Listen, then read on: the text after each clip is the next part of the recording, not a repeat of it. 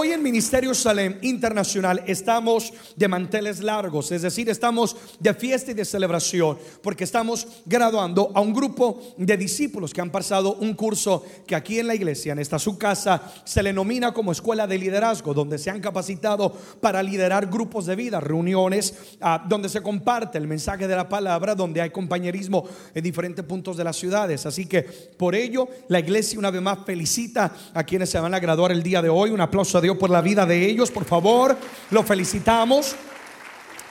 Y comparto esto.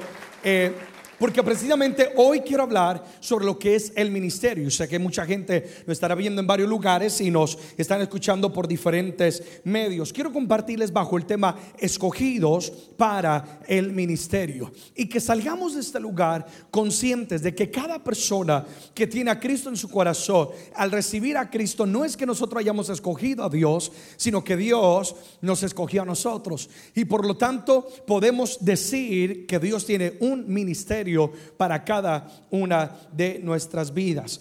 Cuando hablamos de ministerio, muchas personas piensan que ejercer un ministerio es algo que solamente es para algunos selectos, que es algo de corbata, algo de micrófono, o que es una posición tan elevada y tan privilegiada ah, que no es para mí. Pero cuando analizamos lo que la palabra ministerio verdaderamente significa, entendemos que es algo totalmente diferente a lo que mucha gente tiene en mente. Al buscar en el diccionario, Ah, lo que significa la palabra ministerio, uno de los significados es servicio. Pues la palabra ministerio viene del latín original que significa precisamente servicio. Así que alguien diga conmigo, ministerio es servicio.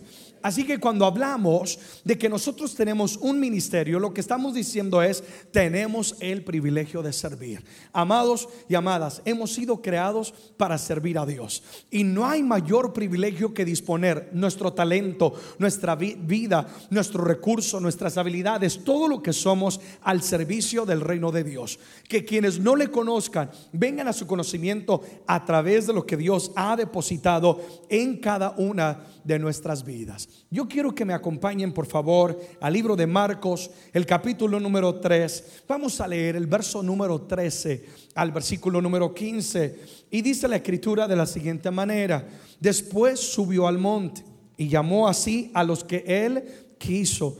Y vinieron a él y estableció a doce para que estuviesen con él y para enviarlos a qué, amados a predicar. Y versículo 15, todos en voz alta y que tuviesen autoridad para sanar enfermedades y para echar fuera que demonios. En este pasaje en el libro de Marcos nos narra el momento cuando Jesús después de haber pasado tiempo en oración comienza a escoger a quienes se convertirían no solamente en discípulos, sino también a los apóstoles, a las personas que Dios usaría de manera sobrenatural para transformar el mundo. Y vemos como Jesús escoge a sus discípulos con el fin de que cada uno de ellos ejerza un gran ministerio. Amados, yo creo firmemente que Dios tiene un ministerio para cada uno de nosotros. Alguna área específica, hay alguna necesidad en la cual Dios quiere usarnos a cada uno de nosotros. Y para eso Dios te ha dado una habilidad, para eso Dios te ha dado un talento, para eso Dios te ha llamado a formar parte de su reino y te ha dado todo lo que necesitas para que nosotros, ante el llamado que Dios nos hace, lo obedezcamos y ejerzamos ese ministerio. Alguien diga conmigo, el ministerio es para todo discípulo de Cristo. Si tú puedes escribir eso en tus notas, escríbelo. El ministerio es para todo discípulo de Jesucristo. Una vez más, entendiendo que ministerio no solamente es micrófono, corbata o predicar el evangelio, no. Ministerio es servir y todos podemos servir de una o de otra manera. El ministerio es un privilegio de servicio para todo servicio de eh, para todo discípulo, perdón, de Jesucristo. Acabamos de leer el libro de Marcos capítulo 3 y yo quiero que te quedes ahí porque de ahí vamos a extraer seis verdades fundamentales sobre lo que es el ser escogidos para el ministerio. Verdad número uno, el ministerio es un llamado. El ministerio es un llamado. ¿Qué es el ministerio, amada iglesia? Un llamado. Leamos una vez más el versículo 13 de Marcos capítulo 3. Dice, después subió al monte y llamó así a los que él quiso y vinieron a él. Subraya la palabra y llamó así a los que él quiso.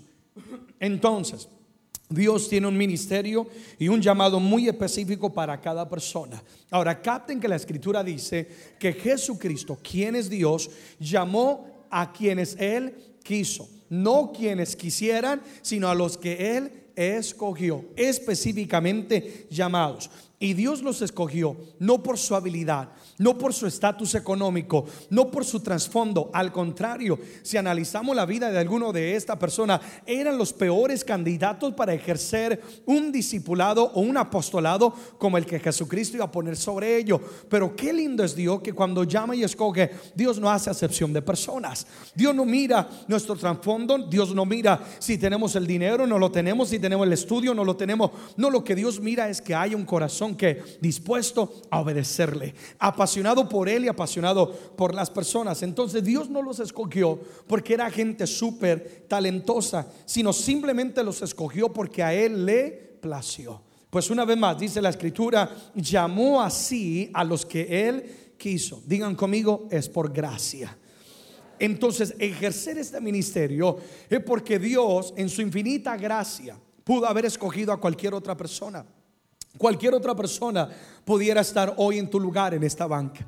Cualquier otra persona pudiera haber sido alcanzada por la sangre de Jesucristo. Pero qué bendición entender que es por la gracia de Dios que estamos hoy aquí cada uno de nosotros. Entonces hemos sido escogidos y llamados por Dios para cumplir con un ministerio específico. Y debemos verlo desde la perspectiva correcta. Cuando yo entiendo que el ministerio es un llamado, yo comienzo a ver mi servicio a Dios desde la perspectiva correcta. ¿Y cuál es Pastor Erickson, que es un privilegio.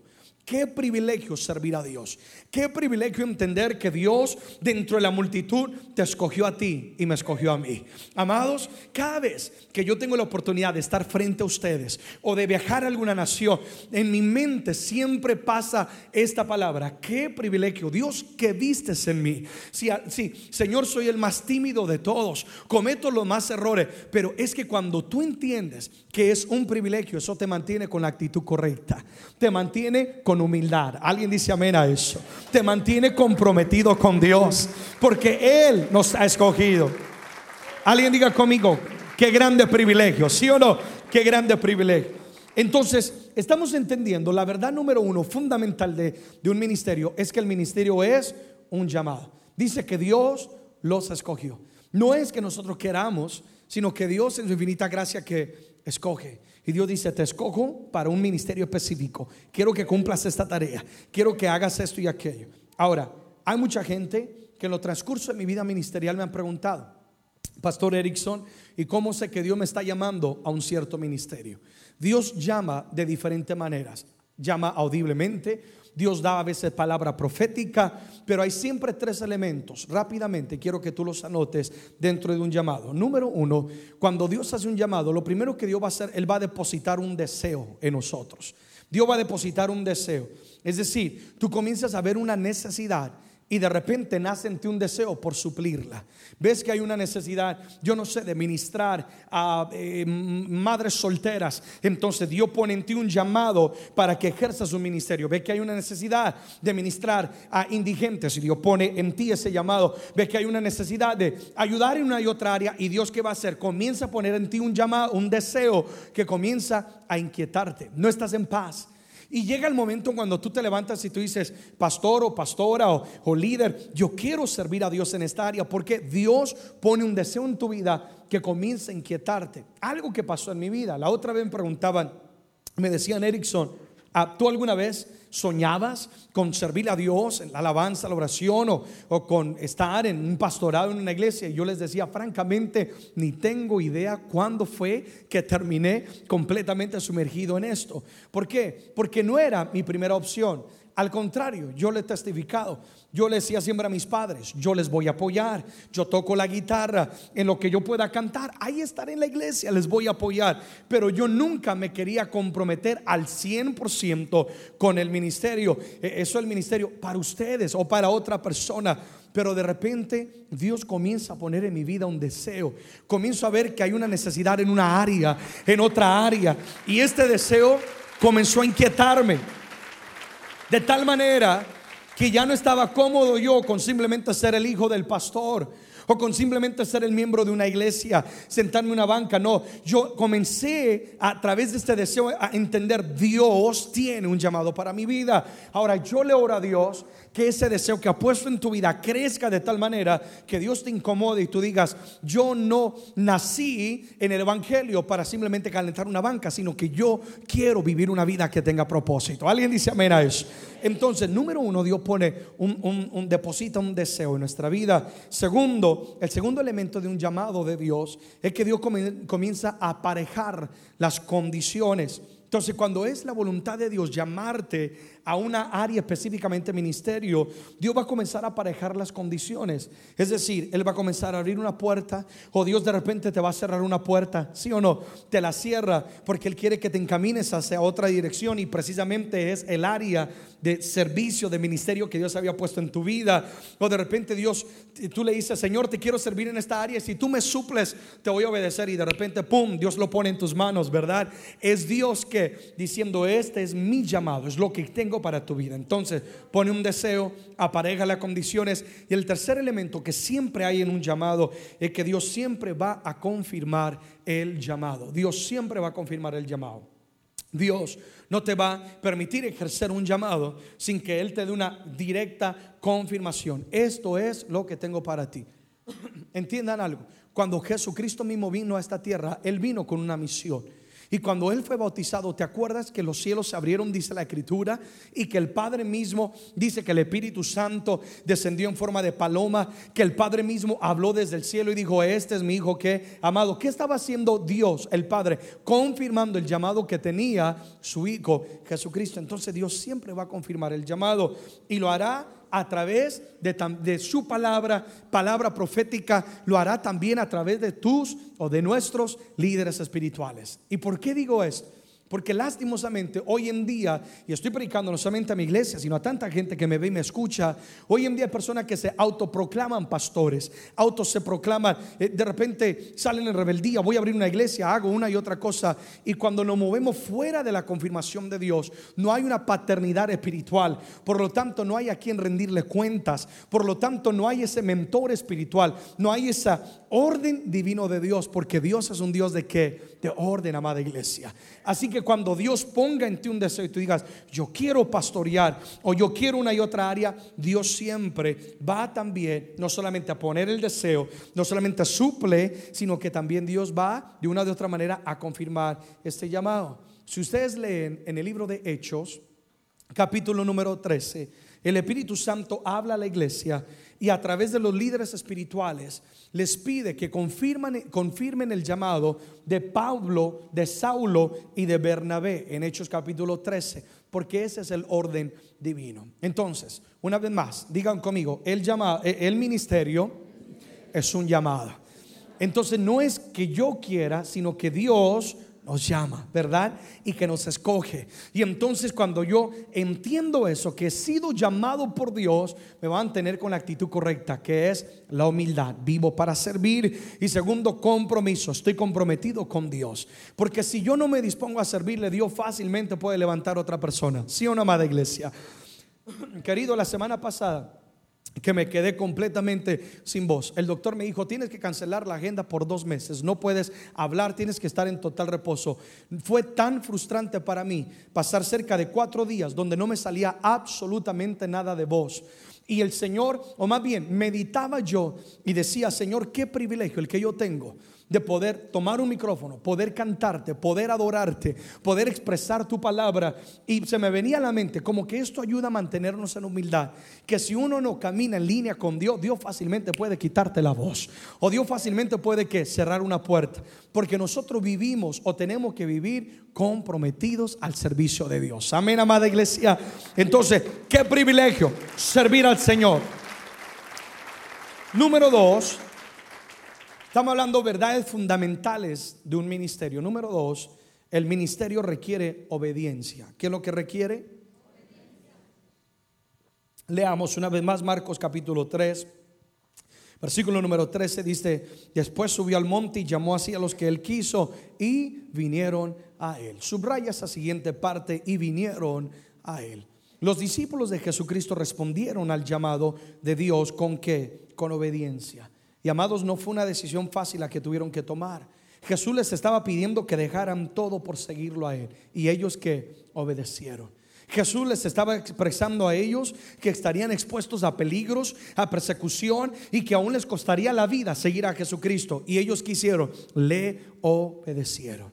Y por causa de su obediencia, la obediencia los llevó a ellos a presenciar la gloria de Dios de una manera poderosa. Ellos vieron sanidades.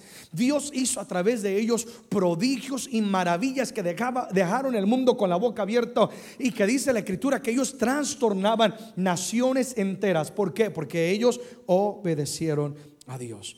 Su obediencia hizo de ellos héroes de los cuales todavía se habla hoy en día porque solo quienes obedecen al llamado y van contra la corriente quedarán en la historia. Fue por la obediencia de ellos que el mensaje del Evangelio ha llegado a nosotros y que todavía es predicado. Amados, Dios todavía sigue llamando personas al ministerio. Dios todavía sigue no solamente limpiándote con la sangre de Cristo Jesús, sino diciendo, hay una necesidad, hay una área que hay que suplir y yo quiero usarte para mi gloria. Yo quiero usar tu vida. ¿Habrá un precio que pagar? Por supuesto que sí. ¿Habrá persecución? Bueno, vivimos en Estados Unidos, quién sabe, no tanto. ¿Habrá momentos donde hay que dejarlo todo? Sí, hay momentos que hay que dejarlo todo. La pregunta es, ¿vale la pena? Claro que vale la pena. Obedecieron al Señor los discípulos porque ellos aprendieron a amar a Dios. Nuestra obediencia es nuestra evidencia de nuestro amor a Dios y amor al prójimo es que quien no ama a Dios jamás va a obedecerle.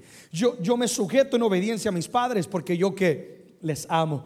Yo sirvo al prójimo, me sujeto en obediencia a lo que Dios pide de mí hacia el prójimo, porque Dios tiene que me ha enseñado que amar al prójimo. Entonces, el ministerio va a requerir de nuestra que obediencia. Dejar a un lado nuestra agenda, dejar a un lado nuestro ego, dejar a un lado nuestros propios sueños y rendirlo todo a los pies del Señor. ¿Vale la pena? Claro que vale la pena. ¿Saben por qué? Porque Dios recompensa la obediencia.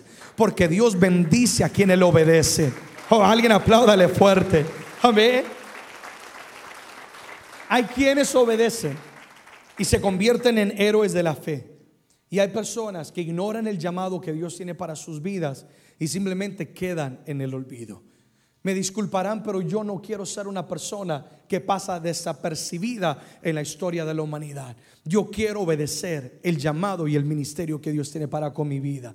Y mi oración es que cada persona que estamos aquí, al ver la necesidad que rodea a nuestro mundo, nos podamos levantar en obediencia a Dios. Señor, lo que me cueste. Señor, lo que tenga que dejar. Padre, lo que tenga que sacrificar. Pero yo te amo, yo amo al prójimo y te quiero obedecer. Aleluya. Número tres. La tercera verdad fundamental del ministerio es que todo ministerio o para ejercer ministerio se requiere formación. Se requiere formación. Marcos capítulo 3, versículo 14 dice, y estableció a doce para que estuviesen con él y para enviarlos a predicar. Y estableció a doce. Subraya esa palabra si tú puedes, estableció. El objetivo, el objetivo de Jesucristo era levantar hombres dispuestos, comprometidos, capacitados para continuar con la gran comisión o con la gran misión que Él vino a esta tierra.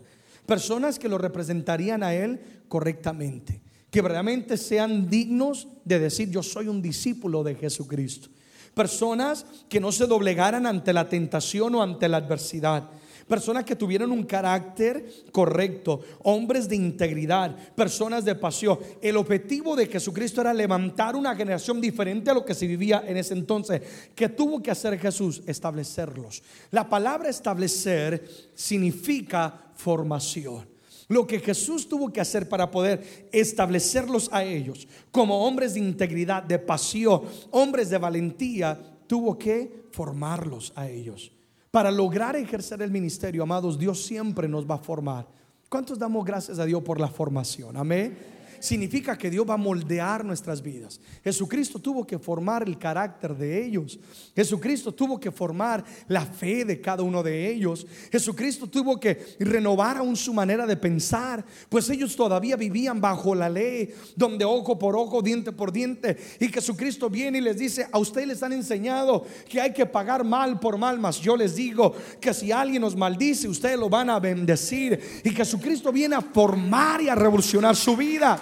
A ver, ¿por qué?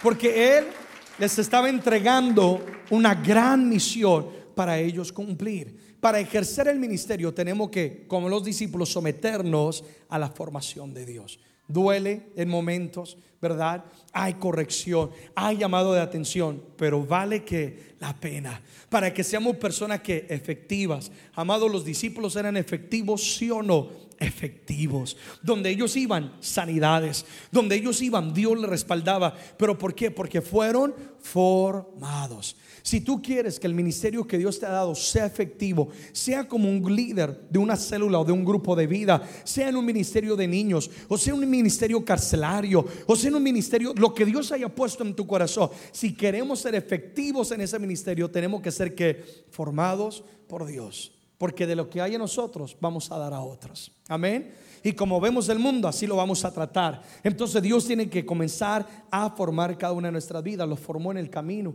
Ellos vieron cómo Él obraba con misericordia, con compasión. Ellos lo vieron ejercitar el poder del reino de Dios. Formó la vida de ellos. Así que si queremos verdaderamente servir a Dios, tenemos que ser formados por Él. Número cuatro. La cuarta verdad fundamental del ministerio es que el ministerio requiere comunión con Dios. Requiere comunión con Dios. Versículo 14, una vez más de Marcos capítulo 3, dice que él estableció a doce.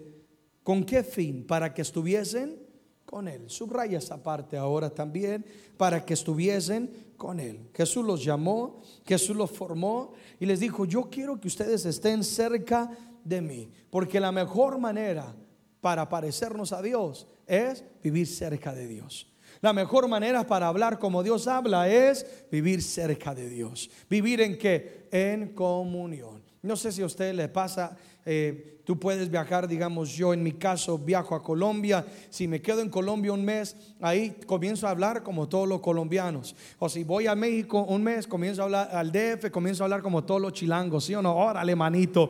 Porque entre más tiempo pasas con alguien, de él se te va que, o de ella, viene como que se te comienza a pegar. Lo mismo pasa con Dios. Si queremos ejercer un ministerio poderoso, el ministerio requiere que comunión con Dios. Para que cuando el mundo nos vea, no nos vea a nosotros, sino que vea a Cristo. Para que el mundo oiga a Cristo a través de nuestros labios, lo sientan a través de nuestras manos. Alguien diga amén a eso. Entonces, importante la comunión con Dios porque nos transforma la imagen de Dios, porque nos enseña el pasar tiempo en comunión con Dios, estoy hablando de pasar tiempo en su palabra, pasar tiempo en oración, pasar tiempo en la búsqueda con Dios. El, tener tiempo de comunión con Dios nos va a fortalecer. ¿Saben por qué hay mucha gente que ah, desierta el ministerio o se da por vencida o cae ante la tentación porque no tiene comunión con Dios. Alimentan más la carne y los deseos de este mundo que su vida espiritual. Pero cuando tú tienes comunión con Dios, cuando te llenas del espíritu, tu espíritu va a estar que vivificado para que cuando venga la lucha tú te mantengas fuerte, para que cuando venga la tentación tú no caigas como cualquier persona. La comunión con Dios es supremamente importante para ejercer un verdadero llamado al ministerio ministerio de Dios. Amén. Pero no solamente eso, la comunión con Dios nos convierte en genuinos servidores. Porque entre más tiempo pasemos con Dios, nuestro corazón va a comenzar a palpitar con la misma pasión que palpita el corazón de Dios. Y comenzaremos nosotros a entender que no hay mayor privilegio que servir. Es que una persona que pasa tiempo con Dios siempre, o más bien la comunión con Dios siempre nos va a impulsar a servir a otros. Siempre nos va a impulsar a ser compasivo, tal y como Cristo lo fue. Amén, amada iglesia. Número 5. Quinta verdad fundamental de un ministerio. Voy terminando con esto. El ministerio es una misión. Es la misión de nuestras vidas. Una vez más, versículo 14 de Marcos capítulo 3. Dice, los estableció para que estuviesen con él, comunión, formación y para enviarlos a predicar.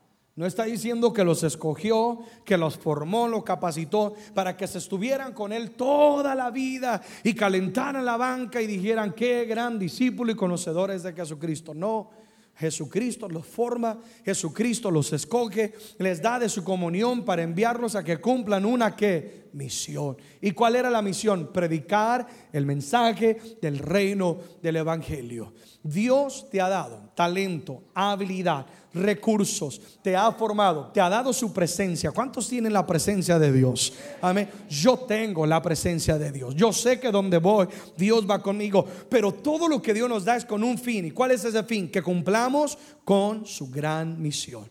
¿Y cuál es esa misión? Prediquemos el reino del Evangelio. Que donde nosotros vayamos, a través de lo que Dios nos ha dado, nosotros podamos traer el reino de Dios. Tú puedes ser un doctor y ser una persona que establece el reino de Dios. Tú puedes ser un abogado, una abogada y ser una persona que establece el reino de Dios.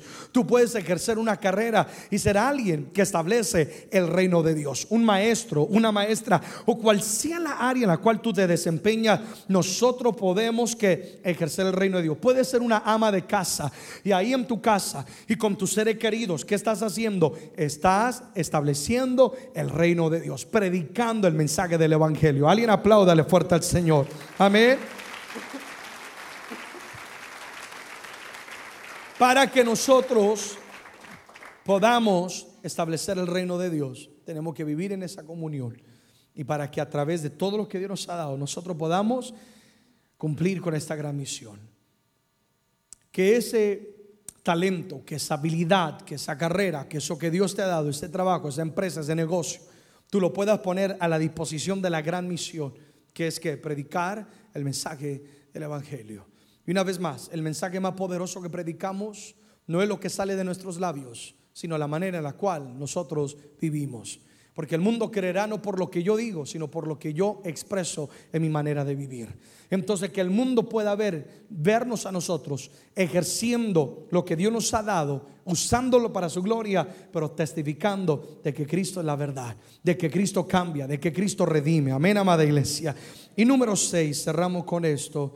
Sexta verdad fundamental del ministerio es que el ministerio es respaldado por Dios. Y esto, esto es algo que, que a mí me fascina. Saber que si yo le obedezco a Él, y dispongo mi vida a servirle. Acuérdate, ministerio significa servicio.